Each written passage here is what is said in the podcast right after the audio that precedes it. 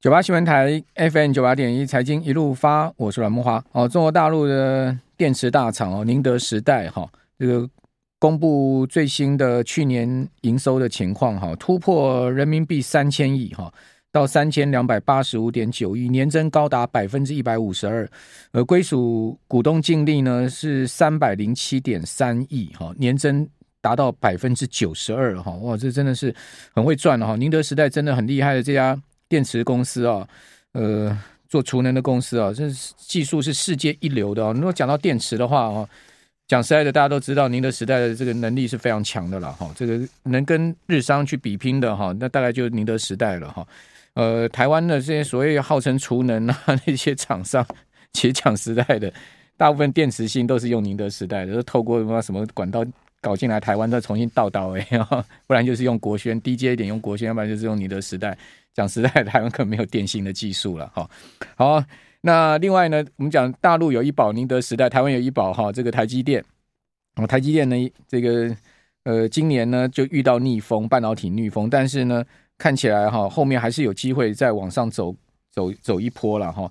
台积电还是有一定的实力的了哈。那另外，我们再看到今天另外人事的消息部分哈，呃，中国大陆第十四届的全国人民代表大会哈。呃，上午决选出新一届的国家领导哈，那习时代哈哇，真的是呃三位一体了哈，总书记、国家主席、中央军委哈，这个全票当选哈，没有漏一票，全票当选哦。那而且呢，呃，是他是是等于说共产党史上一九四九年建政以来哈第一第一个哈三度延续三位一体的中国领导人哦，一般都是做两届哈。那习时代正式展开了就是所谓的呃。打破两届的这种惯例了。那还有在日本的人事部分呢，就是日本国会哈，继呃上议院通过之后呢，呃下议院也通过了日本政府所提的日银的总裁人事案，啊，植田和南接任日银总裁职务哈。那在经过日本内阁任命之后呢，由植田领导的植田日银好将在四月八号之后正式上路。哦，那今天日营呢也召开了这个黑田东彦任内的最后一次会议了哈，果然是平静无波哦，没有任何的呃没有任何的这个波澜哈，那一切都留留给哈呃植田和南去做决任决议了哈，未来的一个状况去决议哈。好，那呃我们刚谈到了台积电的状况哈。台积电呢、啊，最近要传出什么美国的晶片法案呢、啊？说要分享利润这件事情呢、啊？哦，到底是金还是 gay 哈？我们这件事情赶快来请教财讯双周刊的副总编辑林宏达哈，在我们的线上，宏达你好，是慕驊兄，各位听众朋友大家好。好，这个美国说白宫传出来说呢，这个超额利润要分享啊，哦，这个事情的始末到底是如何呢？我想，这个美国商务部其实公布，他们有蛮多的要求，然后你要得到这个补助的话，那要符合这些。除了超额利润缴回的话，还有什么？包括什么设幼稚园啊，还有什么？哎，比如说那个女性的这个建筑工人要用到多少比例啊？其实他都有要求。但是我有去问台积电相关的这个呃知道这个事情的人啊，他们的意思是说，其实这个里面啊，看起来要求很多嘛。但是第一层它是一个套餐，好，那那它有有些地方你可以单点啊，有些地方你不一定要全部都符合，它是一个组合，所以包括台台积电现在也正在研究啊，它哪些地方它觉得它要符合，那哪些地方它它选择它不一定要照照单全收，那我就问他说，哎，那这个台积电会不会考虑说，那就不要这个补贴，因为你可以设厂，那它的补贴的金额也不见得是台积电。这个负担不起的嘛，哈，那他们就讲说，其实哦，因为我们台湾有投审会，所以他那里面其中的套餐里面的一个要求就是，哎，你如果接受美国的补贴的话，那你不可以去大陆设什么什么什么啊新的制程。那他逻辑就是说，啊，因为你本来就已经受别那个投审会的管辖，所以你本来就已经在那个范围了。那相对起来，其实韩国。受到的这个限制还比较大，他还真的要去选，我是不是拿了这个补贴，我以后这在中国的布局就改变？那对台积电来讲，其实他就算不拿这个补贴，他的布局也不会有多大的变化，所以他们目前是倾向要拿这个补贴。那至于补贴也没多少钱，不是吗？嗯，对。但是问题就是说，再怎么样也有这个可能百亿的美元的这个规模嘛，哦，那但至于这个分润的部分呢，那是可以解释一下。在以前我们在跑这个呃红海去美国 Wisconsin 设厂的时候，那时候我也跟 Wisconsin 有问过，就说：哎，你们这个补贴到底是怎么运作的？他们就其实美国一直都是这样，就是说你有出多少货，缴多少税，我再退给你。他们是非常实际，就是说你要在我这里真的有请人，然后有生产，然后有这个呃这个产出。有缴税了，我再还给你。他说不接受，说那个你只是好像要来投资，那最后其实没有。这第一个，第二个就是说，美国其实之前也曾曾经发生过，就是有人拿了补贴，然后拿去这个买库藏股。哦，这那大家就是立个逻辑啊，说哎，你这些公司，这些半导体公司都已经是非常有钱了。你看台积电毛利率是五六十的。哎，那个美国之前就有很多争议，说我这些公司赚这么多钱，都几千亿上兆的，然后我们还要花这么多钱去补贴，所以就有很多的意见。那所以这个逻辑就是说，他最主要都是希望说，他要跟那个国内的这些民意要交代说，哦，这个钱呢不是拿来这个肥别人的，是 是真的会用来投资，所以他才会走这一条。嗯嗯。好，不管怎么讲啊，到美国去就是要看美国政府的脸色嘛。就是这样一句话嘛，对，哦，就是说，嗯，呃，而且美国政府也不是那么好商量的。你拿了我的钱，我们常讲一句话嘛，那个，呃，吃人的嘴软，拿人的手短嘛。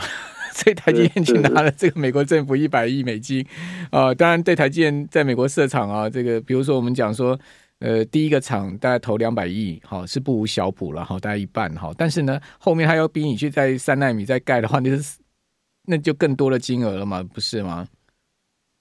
其实大家都觉得说，你这个只是设厂的补贴啊，其实用处有限呐。真正是后面的那个每一年到底是赚钱还是亏损，那个影响才是大。所以拿不拿，其实我觉得都都可能那个中间还真的是可以讨论讨论，是不是可以进要拿这个补贴。嗯，反正到美国投资就是这样，伸头也是一刀，缩头也是一刀，反正干干脆就拿了吧。这以后的事情再说了，对，啊、对不对？哦，嗯，我跟你讲，美美国劳工真的没那么好搞哈。大家到美国就知道说，哎，这小孩子要什么要照顾啦哈，然后呢，呃，员工要请假啦哈，什么事情都没得商量的。反正那个劳工权益是非常确保，而且呢，这个呃劳工保险哈，在医疗的支出上面也非常的庞大哈。那知道美国这个医疗支出真的是很可怕的一个医疗支出，好，所以呃，在在那边的这个设厂成本肯定比台湾高的啦，好，只是说呢。呃，台电可能有他自己的盘算吧，或者是说呢，他也是有他的压力吧，哈。那这个现在目前的整个状况演变的是这样子。嗯、那成熟制程就好一点，至少没有人逼联电去美国设厂，是吧？也没有人说你世界要来美国设厂，也没有说啊你立基电要来美国设厂。所以成熟制程现在目前我看到你写一篇叫做逆境求变，哦，力抗冰风暴，哦，现在目前看到成熟制程上面，它最主要的运用在 PC、手机、面板出货都创新低，哦，但我们。也发现了，其实不管联电的股价、利益电，或者说世界的股价，哎，跌或跌跌前波大跌之后，现在目前慢慢在回上来。哦，比如说联电也站回五十块了嘛。啊，嗯、啊、嗯，你怎么这样看这个成熟制成的状况呢？其实之前四十几块的时候，就有人跟我讲说，其实联电在那个价位是是蛮不错的哦。嗯、那你去看第一个，我我们为什么做这个？因为大家在讨论半导体的供需的时候。你说生产一个 CPU 旁边不用配一些其他的晶片嘛，对不对？可大家都把矛头指向先进制程。那照道理讲，你这么多的这个先进的晶片产出来，你还是有很多这个成熟的这个晶片要搭配在里面哦。那各位可以去看，现在其实在营收上面，比如说世界先进好了，它的二月的这个营收是开始有比较明显，就是跟上一个月大概下滑了不少。可是从股价上来看，感觉上压力最大的点，应该就是像之前法说会所讲的，今年上半年应该就是压力最大的点在这里。那现在大家就是在等说，呃，等到这个下半年的春宴呢，到底是来一只、两只还是五只？现在关键是在看这个。那因为。这个其实我们这次整理了一个表，大家可以看一下。就是我把全世界的主要的成熟制成公司的这个毛利率，把它整理出来。那可以看到，其实像中芯啊，中芯的毛利率就只剩下大概一成多啊。那其他体质比较好的，像联电，联电它在 Q4 啊还有三十四点八，但它的呃 Q1 的展望呢，认为毛利率还是有在三十四到三十六，所以在这一次里面可以看得出来，这个成熟制程也有第一梯队跟第二梯队啊。像联电这种三十几的，算还不错。那像这个 Global Foundry 就只有。毛利率就只有十三点七，哦，那这个可能，而且还预告这个 Q1 会稍微下滑一点。那呃，利基电的话，它的这个 Q4 的毛利率大概是在十四、十九点五左右。那第一季还会再下滑，但是比较特别是世界先进呢。那世界先进的产能利用率，大家都觉得说，哎，好像在第一季大概是五十大关。那我们这边稍微稍待一会儿，谢谢。九八新闻台 FM 九八点一财经一路发，我是阮慕华。最近半导体代工厂哦，不管是成熟智能或者先进智能，像台积电，今年也发布营收嘛，哈，也都是衰退哦。那当然，成熟智能营收衰退的情况更明显。那除了营收衰退以外，哈，就是这个毛利率跟盈利率持续下滑的状况。哦，就是说，呃，过去好日子没了，就是说之前都是涨价，哦，这个利润率都在上升。现在目前呢，哦，这个产能空缺出来了，哦，那另外就是说呢，价格也涨不动，甚至呢有人毁约了，所以他们整个利润也都在往下掉。哦，不过看起来，呃，台湾的成熟智能的厂商的利润控制能力还是有一定的条件了哈，比如说像联电还控制的相当的，呃，算是相当有一定的控制能力。哦，这个继续来请教。财讯双周刊的副总编辑林宏达，宏达，所以他们就是一定要控制住这个利润率嘛？对，我们现在关注就是毛利率怎么样。嗯，像这个联电在零八年的时候，呃，以前联电因为要去争那个跟台积电争先进制程的龙头，所以折旧很高嘛，很多赚来的钱要拿去付折旧，所以那一次产能利用率到八成，但是毛利率只有十啊，那整个是赔钱的。那今年这一次说这个第一季产能利用率是七成，但是它的毛利率还可以控制在三十四到三十六啊，就是看起来抵抗逆风的能力有出来。那另外一个是这个世界先进，世界先进大家现在看它的产能利用率第一季可能会跌到这个五成哦，不过它的毛利率还是有二十九个 percent 哦，所以呃看起来是有相有抵抗能力的啦。嗯但是我必须说，大家看到二月的营收跟一月现在。这个有一个二十几个 percent 的这个下滑之后，这个会维持几个月，因为呃，我们从产能利用率来看，其实从十二月就已经出现相当明显的下滑。那因为晶片的制成要时间嘛，所以这个呃营收低迷的状况会维持几个月。嗯，大概到会到什么时候稍微才会好转？现在先要看触底，就是看下个月产能利用率是还是在这个低点。嗯、那现在来看，再往下两个月，至少三四月。是营收是不会马上就跳起来的，嗯、所以真的要现在要看年中间会不会就开始触底了哦，再往上。这就要看美国了啦，嗯，美国、欧洲啦，整体的全球的情况，对不对？但是其实看你看哦，这个面板、手机跟这个呃这个 PC，其实面板是稍稍有一些单子回来哦，嗯、再根据这些 IDC 这些市调机构，嗯、呃。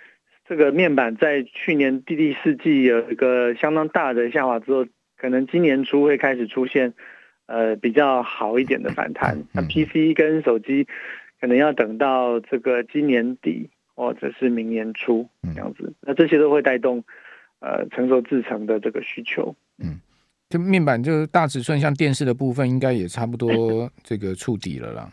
就是说，应该也不至于再更差了，对不对？好，对，所以你看联电就是对，嗯，联电这些就有相关的 driver IC，它就还看有一些支撑，嗯嗯嗯。好，那个成熟制程的话，我们再观察。不过他们因为股价也上了很多哈，呃，你要去追高也要小心一点。那个比如说世界哈，这两天不是公布出来营收也是大衰退嘛哈，那它的股价也从去年低点不到六十块，已经弹到这一波高点，已经突破百元了。哦，今天呢又回到九十块附近了哈，所以也有一波段下跌了哈。不过呢，离去年的六十块的低点也上来了，呃，至少五十趴了哈。所以在追高的话，可能也要小心一点这个风险哈。呃，不过呢，后面看起来应该就是说整个新的运用上面哈，还是有一定的在成熟制程上的利基，比如说车用的部分还是相当不错嘛哈。不过今天车用半导体相关个股也是重挫。哦，什么鹏程啦，什么德维啦，哈，今天也是跌了跌缸，跌了一缸子台半啊，也都是跌了跌了跌了并轨哈。好，另外一个就是说这个波段哈大涨的股票，还有一个异军突起的，就是跟云端 AI 有关的。比如各位去看到宏基啊，宏基下面的这个子公司，像安基资讯，像是宏基资讯，哇，这个最近这个股价真的是飙的不不得了哈，像是什么上期啦，哈，像是呃这个敦洋科啦，哈。那不管是做云端的，做总总称啦，我们叫做软体资资讯软体服务商了哦，他们的最近股价真的是用喷的，是怎么回事啊？是整个这个骇客，还是说呃 AI 运用好整个爆发出来吗？端阳科这些就是属于资讯服务。去年我们写数位转型的时候写过这些公司，对，他们就是比如说架云端机房啊，那其实很多都是委委托他们去做这个事情，所以。嗯你今天说，哎，台湾要开始搞这个 HPC 超级电脑，那很多东西就是他们在做。那那你超超级电脑，你中间可能有一些治安、一些相关的布置，所以就是换这些人。那这个，但是这些人大部分都是内需啦，必须要这样讲啊。那就是台湾要盖这相关的投资的话，那他们就有钱可以赚。嗯嗯，所以你你觉得呢？你觉得他们真的是有非常大的爆发力吗？还是说只是短暂的这个炒一波了？哦，因为他们过去其实他们获利都很稳定，对不对？但是说成长性，成长性并不是说呃有很大的突这个突发暴利，对不对？它不是一个做全世界生意的公司啦，我、嗯、应该是这样。主要还是服务台湾的这个企业嘛。台湾，所以如果说你说台湾啊、呃，比如说你看说频宽，比如四方电讯啊，频宽要扩大啊，那它。但是这些都是稳稳的啊，每年配每年营收就是大概就是这样子，它不是做全世界的生意。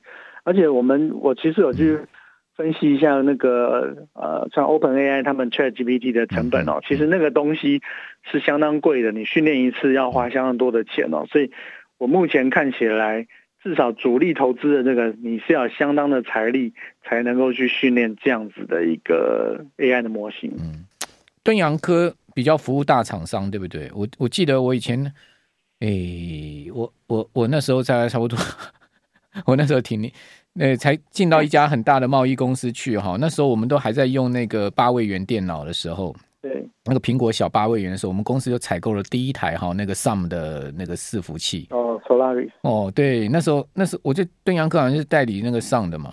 哦，那时候那时候哇，那个看到那伺服器进来，都是觉得说哇是不得了的那个重装备了。现在它跟一个 PC 差不多的能力吧。好，那呃，另外一个就是谈到刚刚讲 OpenAI 这件事情，这 Chat G G P T 会不会是昙花一现？哈，刚刚。呃，宏达有讲到训训练一次，我知道训练一次大概要两百到一千两百万美金的成本哈。另外，它每每产生一条资讯出来，各位你上那个 Chat GPT 去问他问题，是那个是要成本的，大概每一条资讯的成本大概是两美分。好，所以你上去问问他问题，问越多，他这个他这个成本越高，烧钱烧的越厉害。